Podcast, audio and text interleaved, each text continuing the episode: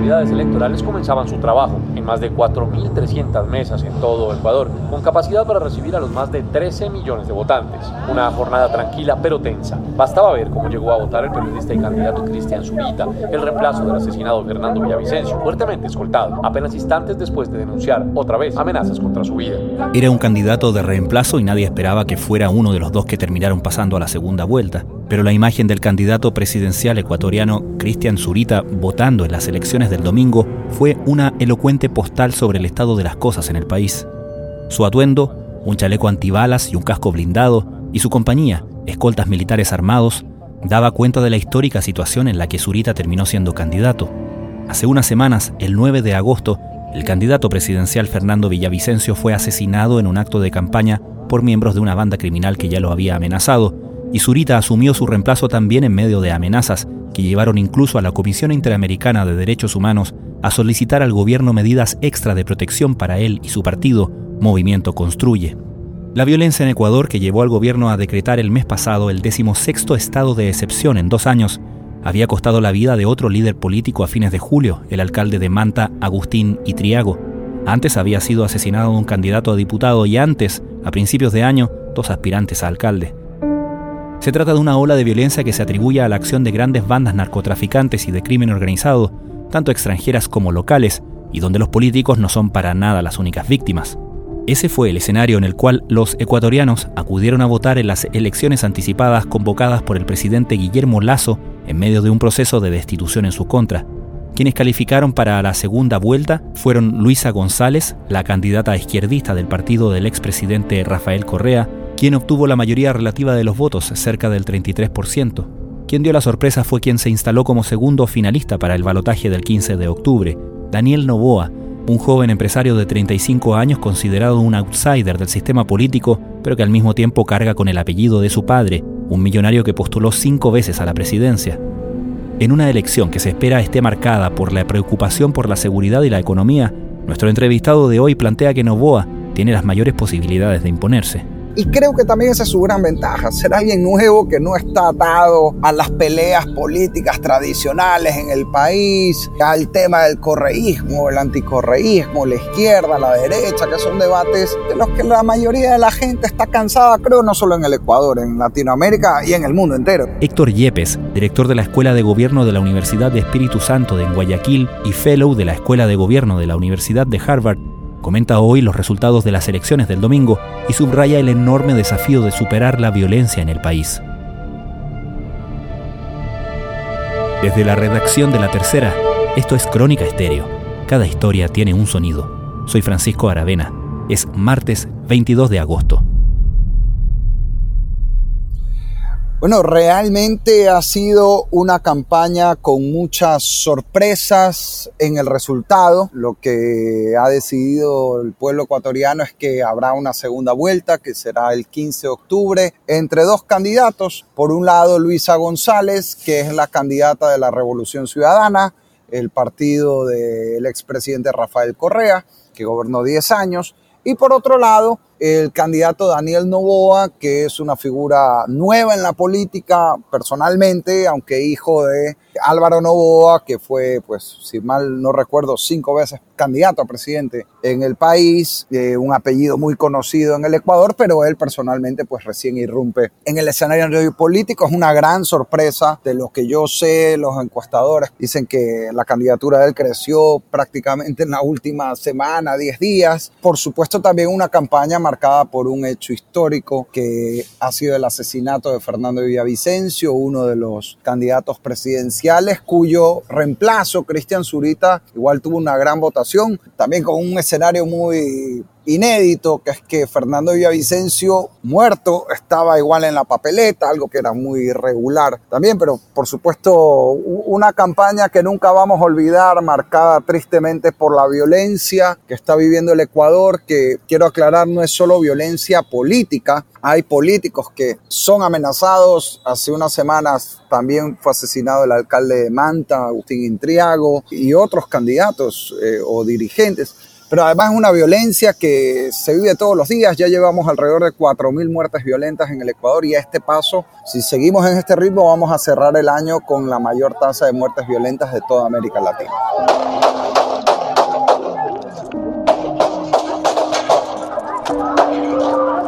Estoy sumamente consternado como periodista, también como persona. Ha sido asesinado, ha sido asesinado en Ecuador. Fernando Villavicencio, perdóneme usted si, si respiro un poco más allá. ¿Se puede hacer alguna lectura respecto de qué efecto en el voto puede haber producido el asesinato de Villavicencio? Eh, ¿Hay una correlación en términos de el impacto público frente a esto y su voto o sería demasiado aventurado?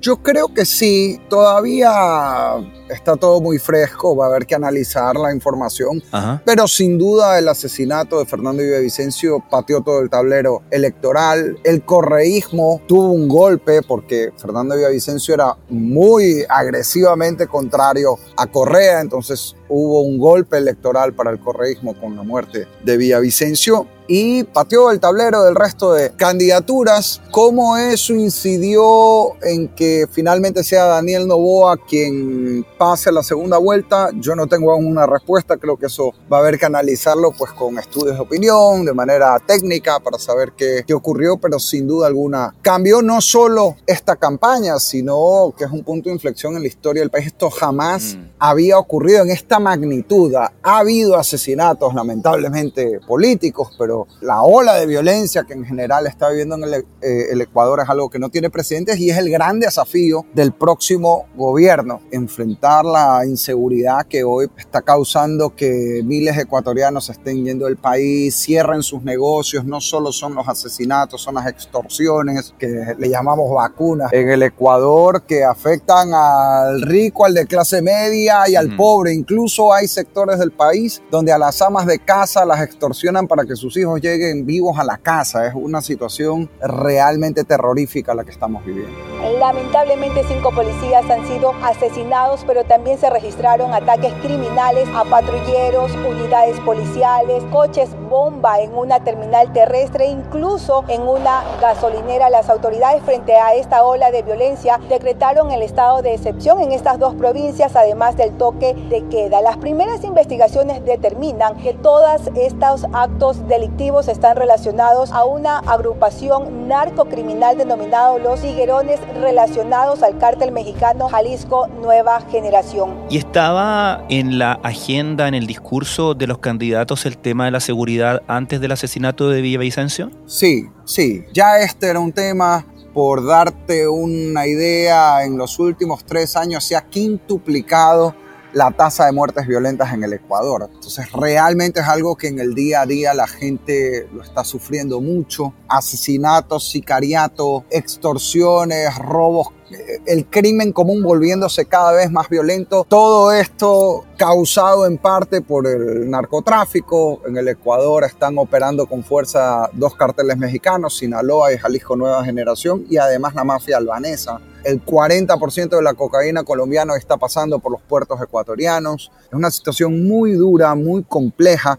Ahora, sin duda que el asesinato de un candidato presidencial pues exacerbó esto aún más, ¿no? Tiene un efecto simbólico muy poderoso y ojalá solidarizándome con sus seres queridos por esta tragedia. Ojalá por lo menos esa tragedia sirva para despertar, para que realmente el próximo gobierno dé un giro de 180 grados y pueda salvar al Ecuador de la peor crisis de inseguridad de toda nuestra historia. Las autoridades han asegurado que intensificarán los operativos para detectar y capturar a las personas que están detrás de estos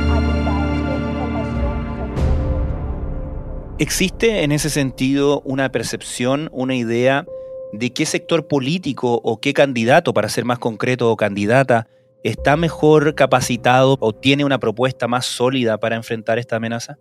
Yo no me aventuraría todavía, había ciertos candidatos que hicieron de este tema su bandera única prácticamente, no son los que llegaron a la segunda vuelta, pero esto está en el discurso de absolutamente todos los candidatos, va a ser creo yo el gran tema de la segunda vuelta. Y vamos a ver, creo una segunda vuelta que va a ser relativamente larga, vamos a tener dos meses enteros de... Va a ser más larga que la campaña de la primera vuelta, de hecho, pues habrá que ver cómo se posicionan los discursos y, ojalá el próximo gobierno enfrente el problema de la inseguridad que es muy complejo y devuelva la paz al Ecuador, porque sin seguridad no hay nada, de nada sirve hablar de, economía, turismo, desarrollo, sino más básico que es garantizar la vida de las familias en el Ecuador. ¿Qué tal, Fernando? Así es, eh, reaccionan ya todos los candidatos en sus diferentes búnkeres electorales donde recibieron los resultados y quería mostrarte lo que hace pocos minutos también lo hizo la candidata del correísmo, Luisa González que con más del 84% del escrutinio en este momento, según reporta el Consejo Nacional Electoral, obtiene el 33% de los votos válidos, mientras que eh, Daniel Novoa Asín logra el 23.98% de los votos. Escuchemos cuál fue la reacción de la candidata del correísmo. Y finalmente, un cambio de escenario como un asesinato. Sorprendió que la primera mayoría fuera de Luisa González, de la candidata correísta, se siente así de vivo en Ecuador el correísmo? El correísmo sigue siendo la primera minoría en el Ecuador.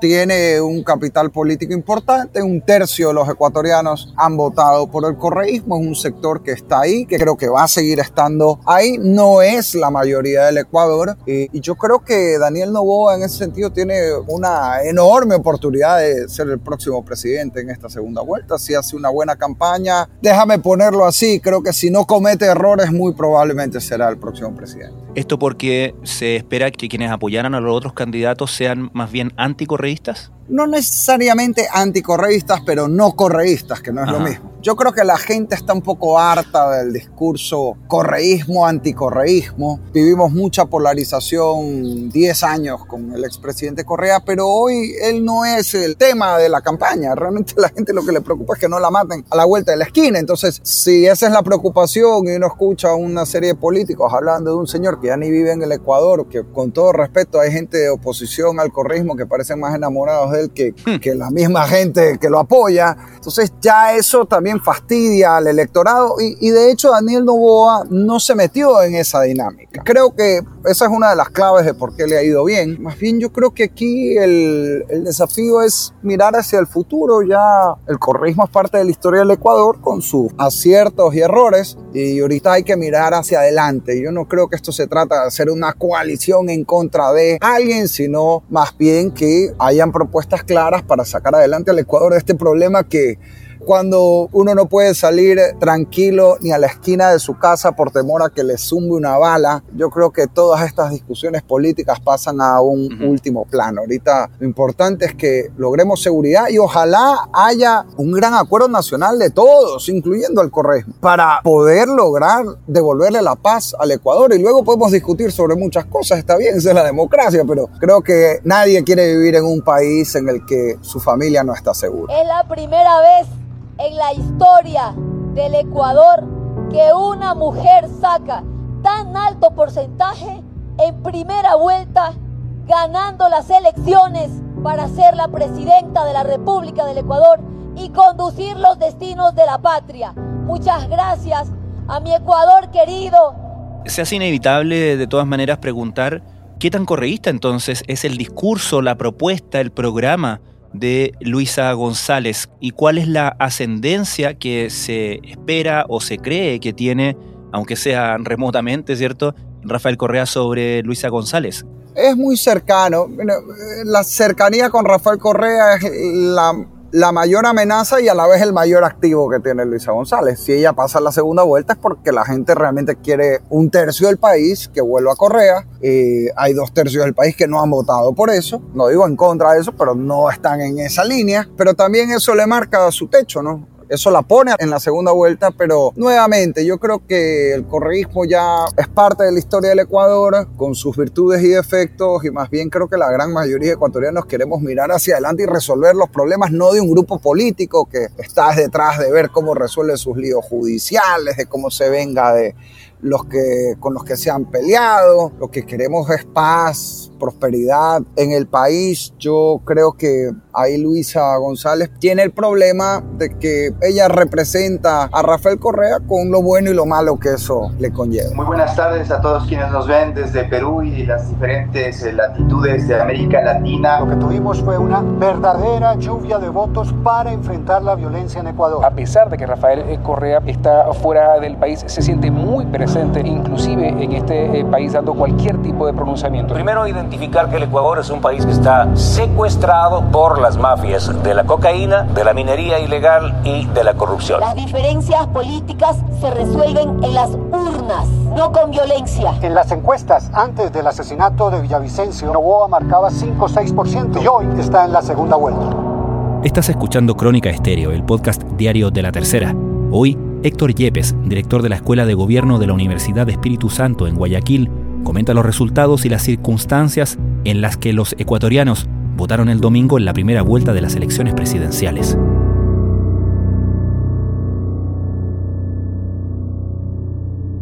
Mencionaba, Héctor, la tradición política de la familia Novoa, ¿no? El hecho de que Álvaro Novoa, el papá de Daniel Novoa, haya intentado tantas veces justamente ser presidente de la República y que su hijo ahora parezca tener una buena opción.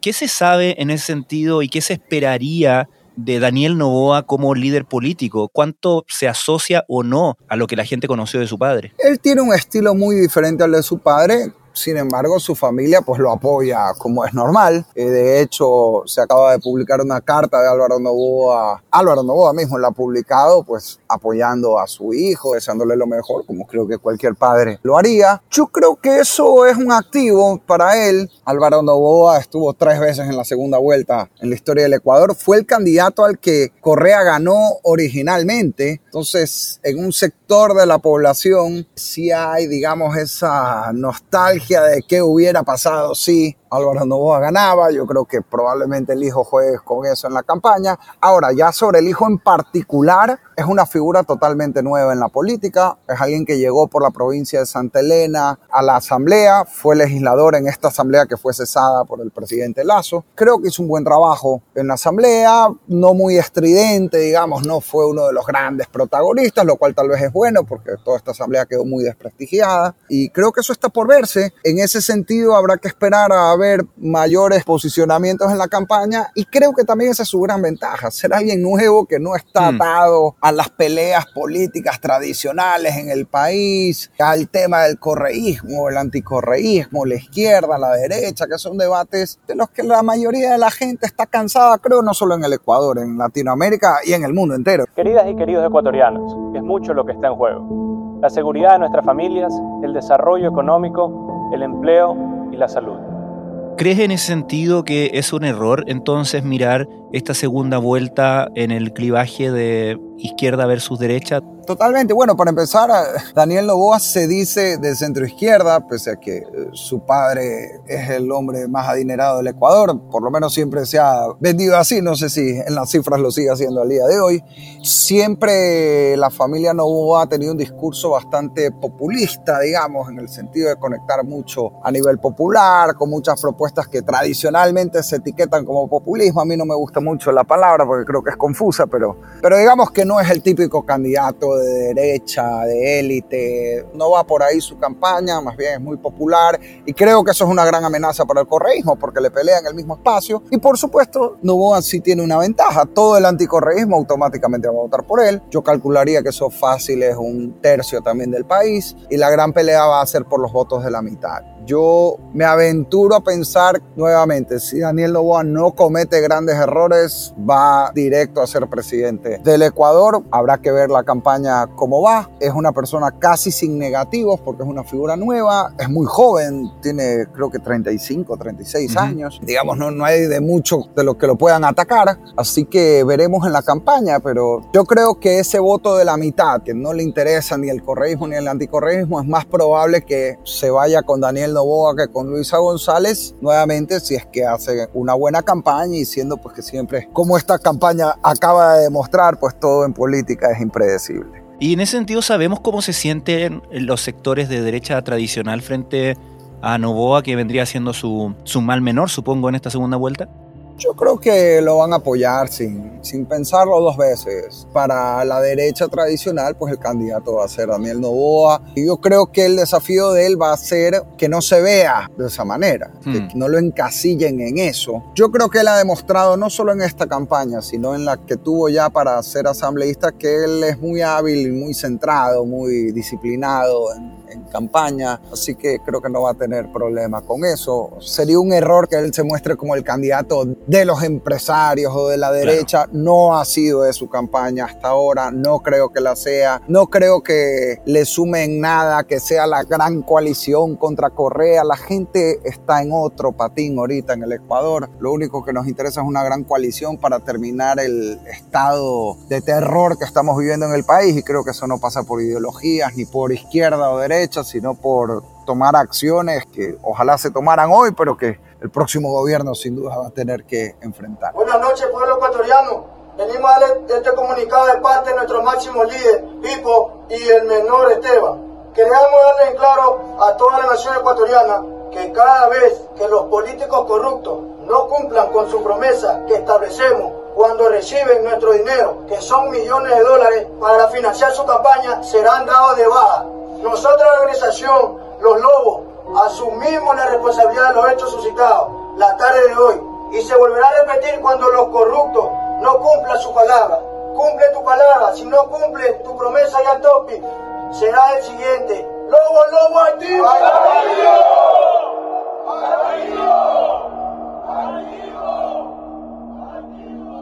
Héctor, finalmente mencionabas el problema de la acción de estas bandas narcotraficantes internacionales instaladas en el país. Quería preguntarte si, más allá de lo evidente en estas dinámicas lamentables, ¿se puede leer cierta agenda, cierta intención política tras la violencia, tras estos asesinatos, tras las amenazas, particularmente cuando se trata de políticos? El gran problema del Ecuador es que estamos siendo secuestrados por el crimen organizado y por los carteles de la droga, no solo internacional, sino por carteles que empiezan a nacer dentro del mismo Ecuador y que pelean entre sí para dominar el territorio en el Ecuador. Yo no quisiera aventurar una conclusión, hay investigaciones en curso, sin duda un asesinato, un candidato presidencial es un crimen con connotaciones políticas, eso es innegable. Ahora, de ahí a decir que esto viene de tal o cual grupo político, yo no me atrevería a asegurarlo. Eh, todos, es importante aclarar esto, en todos los grupos políticos hay víctimas de crimen. Asesinatos ha habido contra todos. En algunos casos, pues contra figuras de mayor nivel, como Fernando Villavicencio, en otros dirigentes o candidatos a la asamblea, alcaldes, y por supuesto todos, más allá de los cargos, son seres humanos con familia. Esta es una tragedia que estamos viviendo todos los ecuatorianos y más bien nos debe llamar a la acción en primer lugar como país. Yo creo que no tiene sentido cada uno estar peleándose por su metro cuadrado mientras todo el barco se nos hunde y también un llamado a la comunidad internacional a enfrentar el crimen organizado de manera transnacional, porque mientras seguimos divididos en Latinoamérica, los que sí han logrado la unidad latinoamericana son los delincuentes. Ellos sí operan transnacionalmente, coordinadamente contra estados, en cambio que operan aisladamente. Creo que ese es el gran problema que tenemos en América Latina, también la asimetría que vemos, ¿no? Toda la droga que pasa por Ecuador y que genera tanta muerte va ahora principalmente a Europa y uno no ve en Holanda las muertes que ve en Ecuador, entonces algo pasa ahí, ¿no? Algo pasa ahí. Yo creo que como comunidad internacional tenemos que tomar el toro por los cuernos y ver que este problema se nos está saliendo en las manos. Yo sé que en Chile, sin estar en el nivel de gravedad de Ecuador, la violencia también ha aumentado mucho en Argentina. Esto es un problema que lo estamos sufriendo todos. Ecuador creo que en este momento está sufriendo la peor parte. Todos debemos actuar en conjunto para enfrentar un enemigo que actúa coordinadamente en contra de nuestros países, que es el crimen organizado. Héctor Yepes, muchísimas gracias por tu tiempo y por esta conversación. Muchas gracias, Francisco. Un abrazo.